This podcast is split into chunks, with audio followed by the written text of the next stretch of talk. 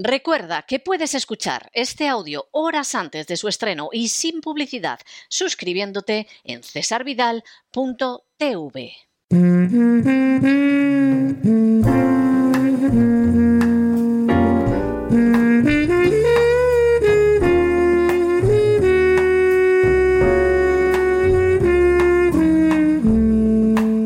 La biblioteca con Sagrario Fernández Prieto.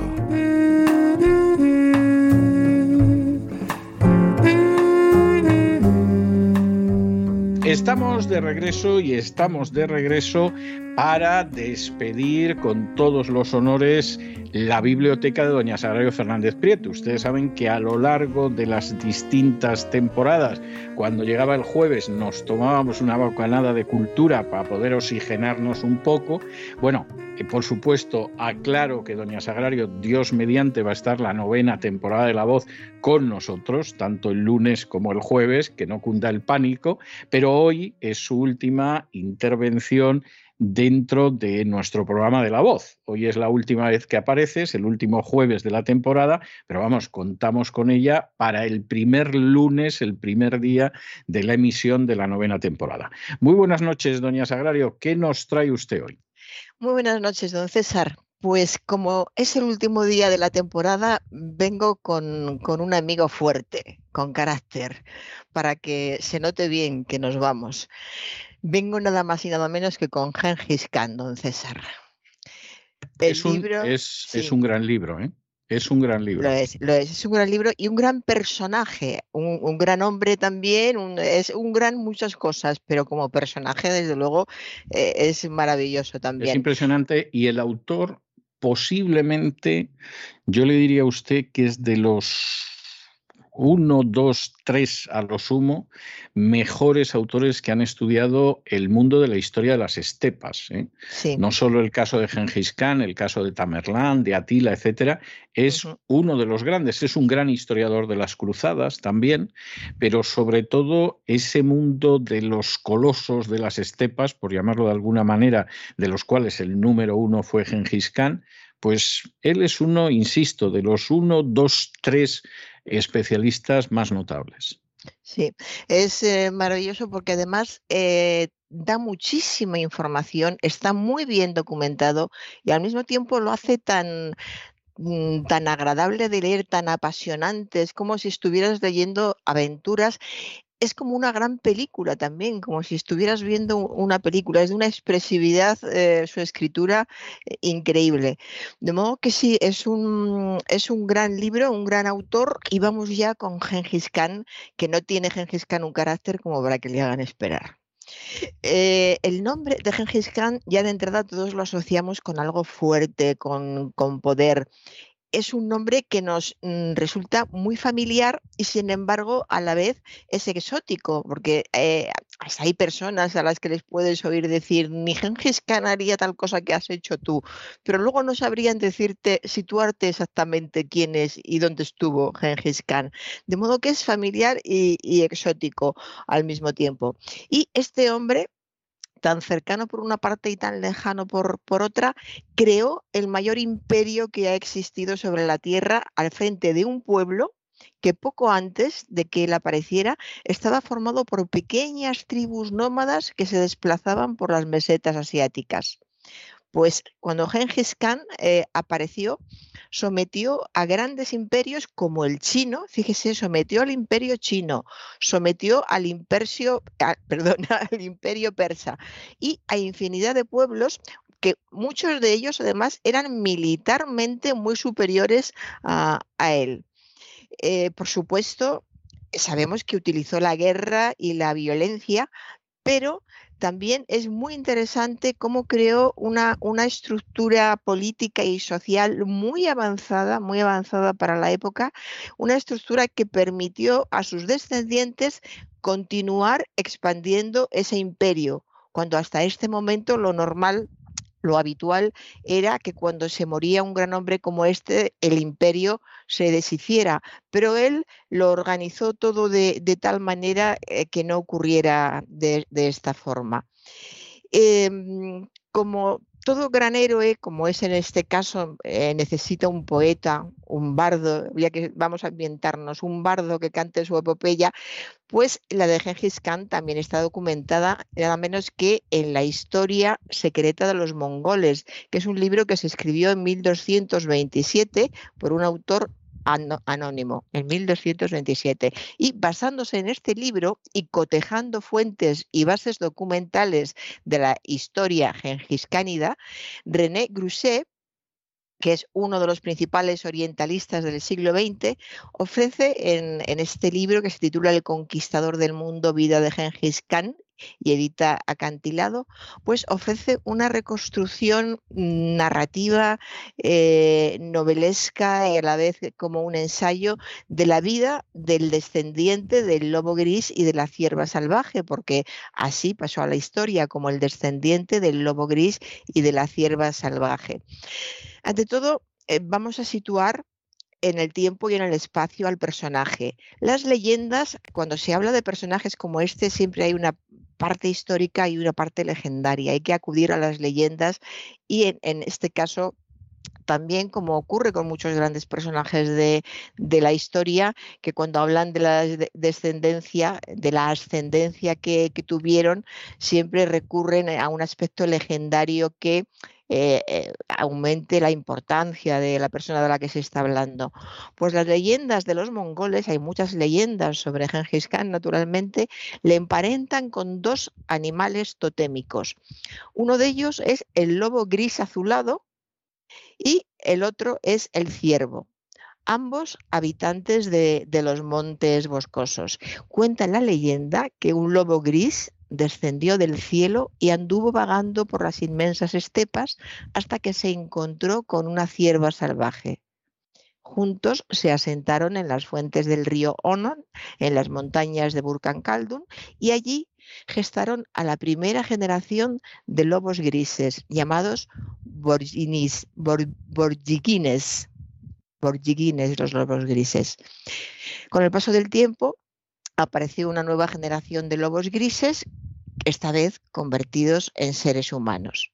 Y de ellos descendería el clan de Temujin, que es el clan de Genghis Khan, entroncado así con unos orígenes, como vemos, mitológicos, que situaban a su tribu por encima de las demás. Y por otra parte, además de esta, de esta descendencia, hay, hay un hecho incuestionable y, es que la geografía influye mucho en el carácter se puede decir incluso que la geografía llega a definir el, el, carácter y el entorno de los mongoles propició una raza de hombres que fueron fuertes y nómadas dedicados a la caza y al pastoreo. Y su historia se desarrolla en la Alta Asia. Al norte tenemos poderosas cadenas eh, montañosas cuya altitud alcanza a menudo los 2.000 metros. Son macizos cubiertos de bosques que son la, continuación de la, de la, inmensa e impenetrable taiga siberiana, eh, con sus alerces y sus pinos. Y por debajo están las pendientes y las hondonadas de los valles cubiertas de árboles que bordean el curso de los ríos hasta el corazón de la estepa. Este es el, escenario, digamos. Eh, cada día de verano estalla una fuerte tormenta en el mediodía de la estepa y eh, en Urga, que es la actual capital de Mongolia, se pasa de 42 grados bajo cero, 42 grados bajo cero, 42,6 exactamente, en invierno a 38,2 en verano. Todas las estaciones en las montañas, las estepas, son barridas por unos vientos que casi derriban al jinete de su montura. De modo que con todas estas, estas características, estas circunstancias en las que nacen los mongoles, se convirtieron en la llamada raza de hierro del mundo antiguo, porque se forjaron en, la más áspera de las existencias, podríamos decir. Era una tierra llena de excesos muy bruscos, llena de contrastes, y para equilibrar esos contrastes hacen falta organismos que sean capaces de no sucumbir ante, ante la adversidad. Por ejemplo, fíjese qué detalle, las piernas de los mongoles están habitualmente arqueadas, o están en general arqueadas por el uso constante de los caballos, que son pequeños, toscos y resistentes. Los caballos y los jinetes están hechos para afrontar todas esas tempestades de nieve que son como torbellinos de arena ardiente, pueden escalar al norte los, los macizos, pueden atravesar las, las, extensiones del desierto del Gobi sin beber, sin una gota de, agua, de modo que tanto los animales como los seres humanos están hechos a, la geografía con la que tienen que eh, convivir, con la que tienen que entenderse cada día y con la que tienen que, que hacer todo lo posible por sobrevivir. Eh, curiosamente, el mejor elogio que recibe un hombre de este pueblo, de los mongoles, es que ningún enemigo vio jamás su espalda ni la grupa de su caballo.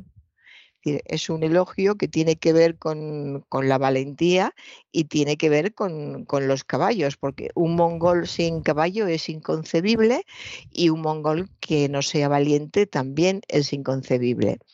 De modo que Genghis Khan, llamado Temujin, nació en 1167 y siguiendo las costumbres de, su tribu, su tribu, eh, el padre le puso el nombre de un jefe tártaro al que había hecho prisionero cuando se enteró de que su esposa iba a tener un hijo. Fíjese la costumbre, o sea, la, la esposa se había quedado muy lejos eh, se entera de que ha dado a luz y como en ese momento acaba de, vencer a alguien, esa era la costumbre, acababa de ser vencido y se le pone el nombre al hijo que, al siguiente hijo que nazca. Los cronistas, se cuentan las crónicas, porque hay mucha información antigua sobre, sobre Khan. Y los cronistas cuentan que el niño tenía unos ojos de fuego y un singular resplandor en el rostro. Por supuesto, son datos que aumentan la, leyenda pero eh, dice mucho el hecho de que se repitan este tipo de afirmaciones sobre él a lo largo de toda su vida se van a hacer en diferentes partes del mundo. ¿eh? Hablamos de, vamos a llegar a hablar del mundo. Y quienes le van conociendo a lo largo de, su vida siguen hablando del insostenible resplandor de aquellos ojos. O sea que Genghis Khan era un hombre que miraba y nadie podía sostenerle la, mirada. Ya adulto, eh, se va a distinguir por su elevada estatura, no, lo era cuando era pequeño, cuando, cuando, era adolescente, pero ya adulto sí fue un hombre de elevada estatura, fue un hombre robusto, de frente ancha, de barba relativamente larga para un mongol y tenía eh, ojos de gato, se lo decían, era conocido por sus ojos de gato de un color gris verdoso como la endogamia estaba prohibida entre los mongoles, entre otros, otros pueblos no, pero en el suyo sí, eh, no, eh, no encontraban a veces mujeres para casarse entre, los, entre los suyos y se veían obligados a recurrir al rapto para encontrar mujer esto eh, perpetuaba una guerra continua entre, entre las tribus porque siempre había una venganza pendiente por una mujer que habían raptado que se saldaba con un nuevo rapto y el consiguiente derramamiento de sangre. Y esta era la vida habitual de los mongoles y, los pueblos que los eh, rodeaban. Cuando eh, Temujin tenía 10 años, su padre eh, murió envenenado por los tártaros y sus dos mujeres fueron abandonadas con siete huérfanos.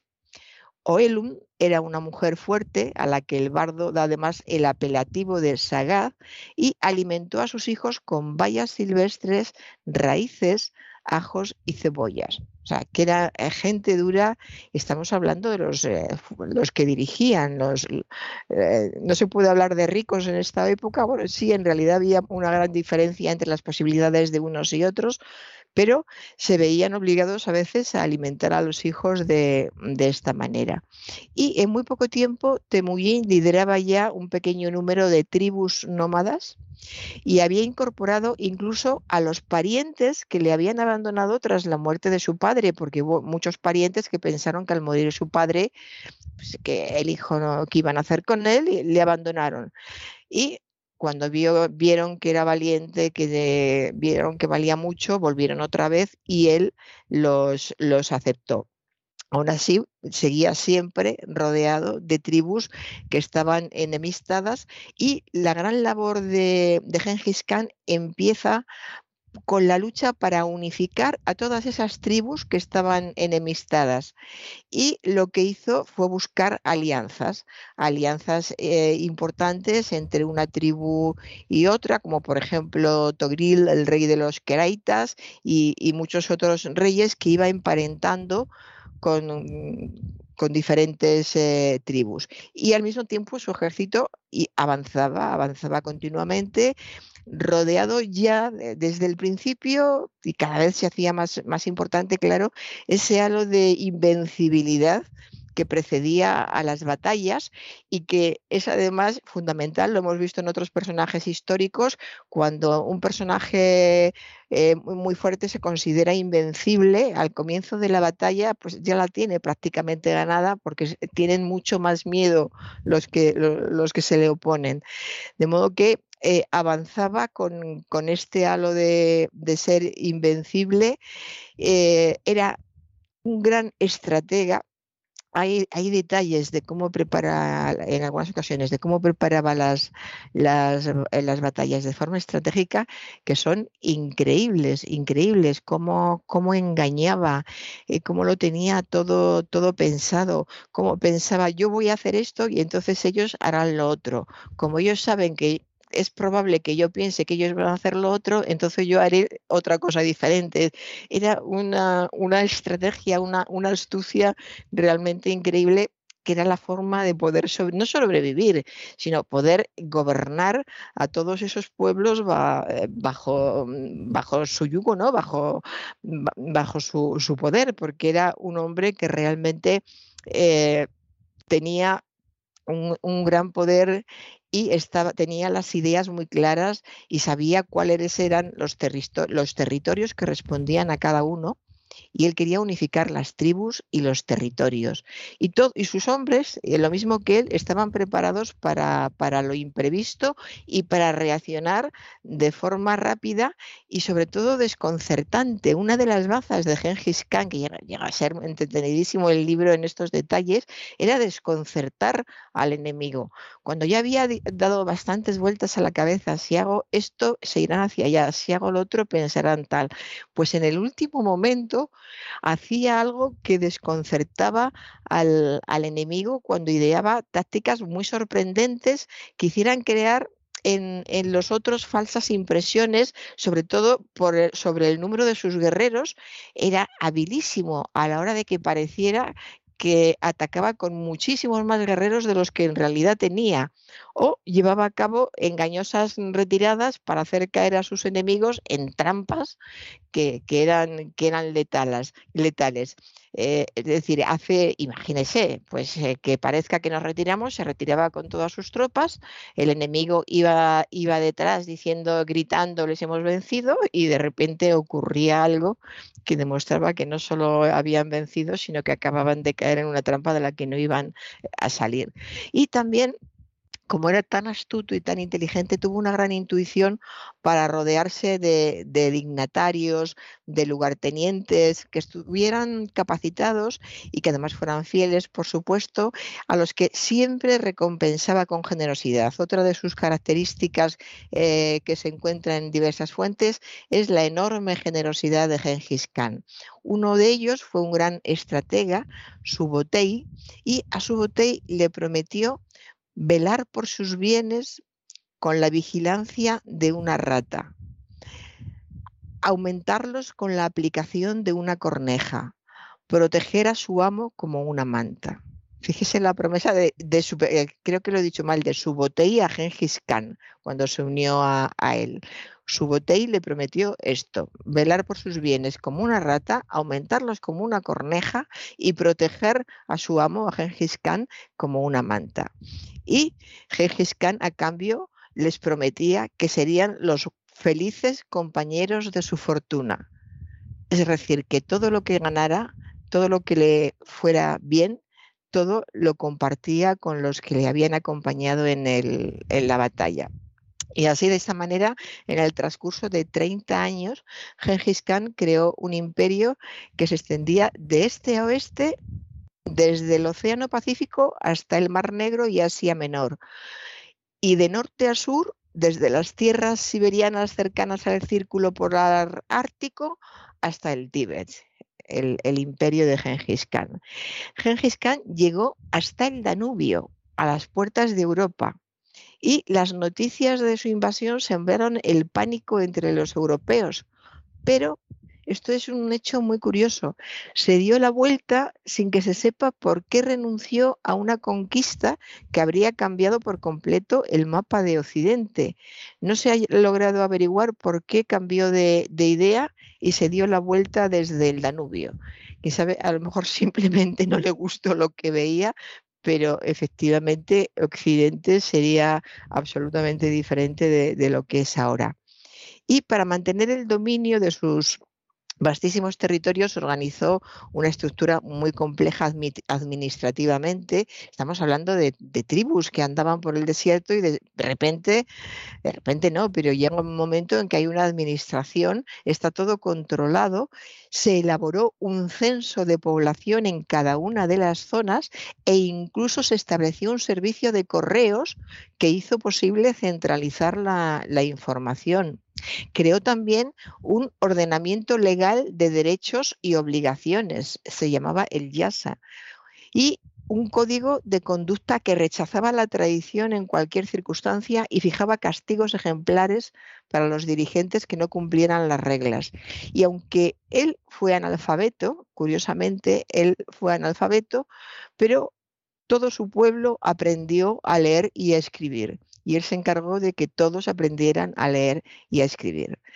Su, liderazgo duró 30 años y tras su muerte a los 60, el 18 de agosto de 1227, se prolongó 50 años más, gracias a su nieto Kublai Khan, que unificó China y muchas referencias sobre el imperio mongol nos han llegado a través de Marco Polo, que estuvo 17 años a su servicio. Recordemos Marco Polo y, sus conversaciones con Kublai Khan.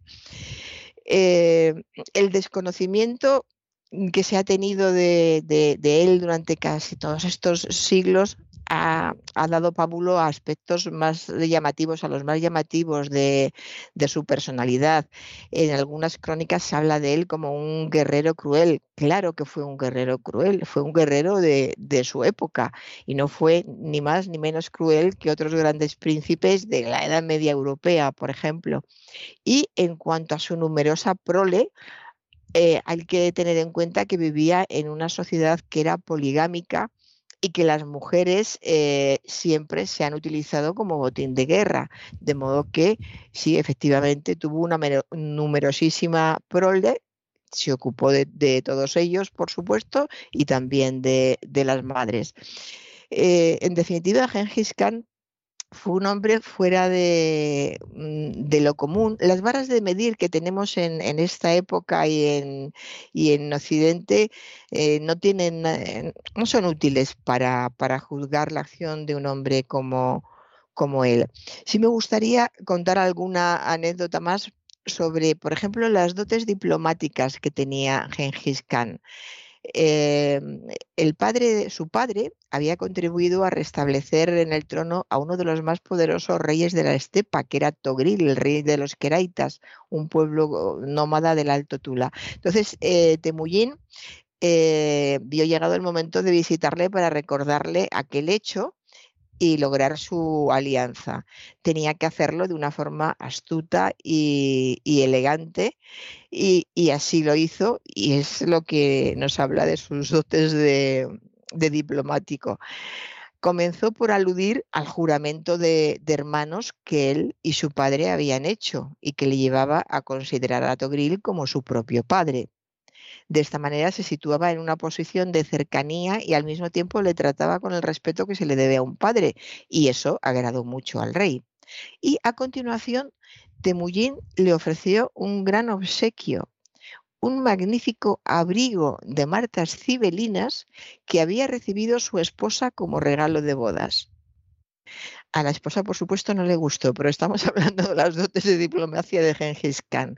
Un abrigo de martas cibelinas en esa época era un obsequio eh, más, que, más que maravilloso. en esa época y ahora. Bueno, y ahora, ahora, ¿Para qué nos vamos a engañar?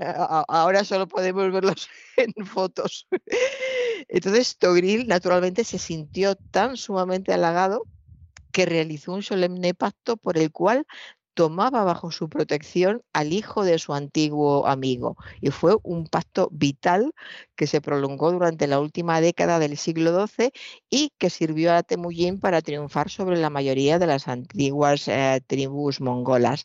Y ya voy a acabar porque me estoy extendiendo mucho sobre la tumba de Gengis Khan, que es toda una, una leyenda.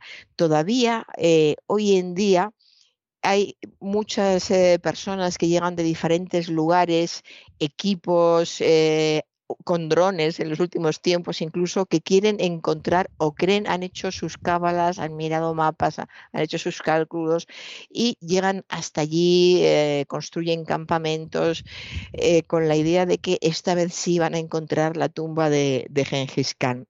El caso es que él mismo eligió la, ladera de la montaña sagrada de los antiguos mongoles y dejó instrucciones para que su tumba no fuera hallada. Para que todo quedara bien, bien claro y bien oculto, asesinaron a cuantos hombres y mujeres se cruzaron de camino al lugar. Mataron a los constructores y los últimos se suicidaron. Era muy difícil que alguien supiera dónde lo habían enterrado. Una vez terminados los funerales, el lugar se convirtió en tabú y se dejó que el bosque lo recubriera para ocultar su emplazamiento. No solamente no se sabía, sino que nadie hablaba de dónde podría estar enterrado. El tema de la tumba de Gengis Khan era un tema, repito, tabú. Eh, se cree que la tumba se llenó con, con, tesoros procedentes de todos sus dominios y la leyenda creció para extender la creencia de una posible maldición a quien, a quien lo encuentre. Y yo le digo que hay arqueólogos millonarios que viajan, hasta allí con la ilusión de encontrar la tumba y el tesoro, pero sobre todo la tumba es... Eh, sería algo, claro, maravilloso encontrar la tumba de, Gengis Khan. Entonces, extienden mucho, está muy extendida la, idea de la maldición de quien encuentre esa, esa tumba. Y hay una especie de un texto que es como una oración que, se repite, que, que dice, es muy breve y dice así, en los aires, el águila negra de ojos de oro, príncipe del cielo mongol, es la imagen misma de la peripecia vital del héroe. Él descansa allí arriba, inaccesible, ignorado por todos, protegido, oculto y reabsorbido por entero por esa tierra mongola con la que se identifica para siempre. Solo las grandes águilas que se cruzan con los satélites que mandan allí para buscar la tumba conocen las consecuencias de no dejar descansar a Temujin, porque parece ser que la maldición, entre comillas, eh, surte, surte efecto. Y, bueno, don César ya dejó a, dejó a Temujin, dejó a Gengis Khan. Seguro que la gente lo siente porque estaba esto interesante. Que lean, por favor, siempre, lean el Siempre está muy interesante, pero, pero hoy está interesantísimo, vamos. Aquí dan, dan, ganas de ir al siglo XII, de ver de lejos, yo no sé si me acercaría, pero verle de lejos sí me, sí me gustaría. Es, es apasionante la, la historia y qué personajes tan, tan grandes, o sea, con voluntad de, de, magnificar lo que se les entrega. si era, un, era hijo de un hombre que había sido muy, muy valiente y recibió una gran herencia, pero es lo de siempre. Hay gente que se contenta con su herencia y hay gente que con esa herencia ve la oportunidad de crecer, crecer y crecer. Y creció en todos los aspectos, creció humanamente, creció en valentía y superó a su, a su padre, eh, creció en el cuidado de sus súbditos, creció, creció en inteligencia. Eh, el pueblo mongol que dejó su padre comparado con el pueblo mongol que dejó Temujin, que dejó Genghis Khan, es que no tiene absolutamente nada que ver. Era un pueblo rico, poderoso, culto, lo tenía absolutamente todo. Nada que ver con, bueno, mucho que ver porque procedían de ahí, pero eh, en estos casos diríamos en nuestra época, si su padre viera a dónde ha llegado, saliendo de donde salió, que era importante, pero casi nada comparado con lo que él consiguió.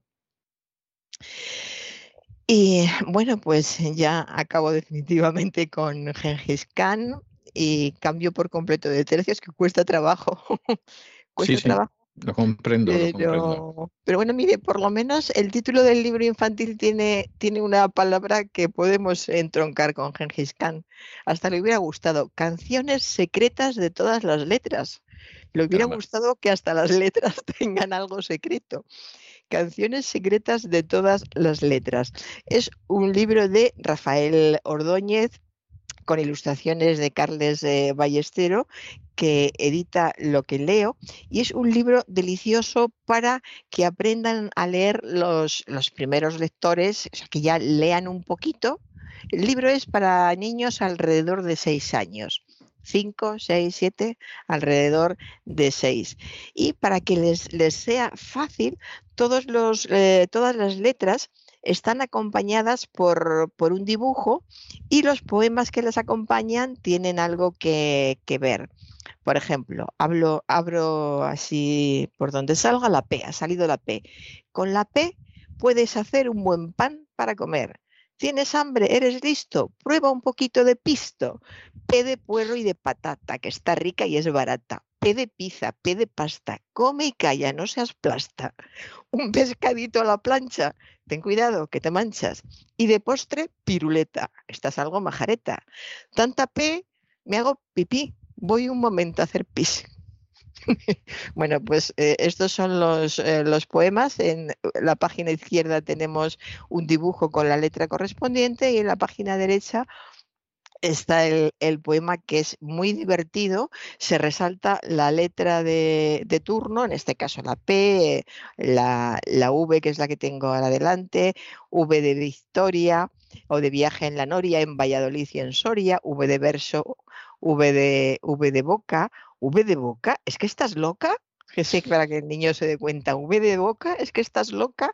V de boca de vocabulario, que son muchas letras en un armario. Es, un libro muy simpático, muy divertido y les va a gustar mucho a los niños y, a los padres. Muy bien. y con esto ya termino. Bueno, me parece, me parece muy bien. Ha terminado usted con broche de oro una muy buena, pero muy buena temporada, como siempre, de la biblioteca y de, y de todo aquello que hace usted en colaboración, porque esta es la octava temporada y, en fin, la esperamos para la novena temporada. O sea que, que realmente, eh, vamos, que parece mentira, pero si a eso se le suman los años anteriores, la verdad es que llevamos muchísimos años juntos, ¿eh, doña Sagrario?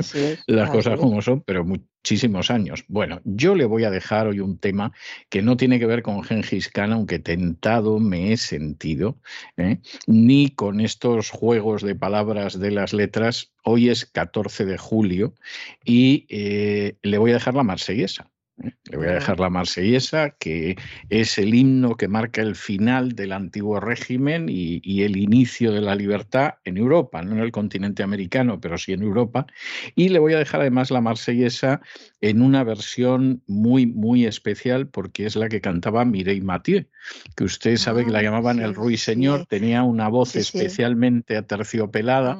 Eh, yo creo que era la gran sucesora de Edith Piaf, no tenía el tono desgarrado de Edith Piaf. Yo creo que no llegaba a esa altura, pero a cambio de eso tenía una voz absolutamente cristalina, pronunciaba el francés como nadie, incluso cantando, y yo le voy a dejar con esta marsellesa, con las banderas al viento contra las banderas de la tiranía, y nos volvemos a encontrar pues a mediados de septiembre, que regresaremos con la novena temporada de La Voz.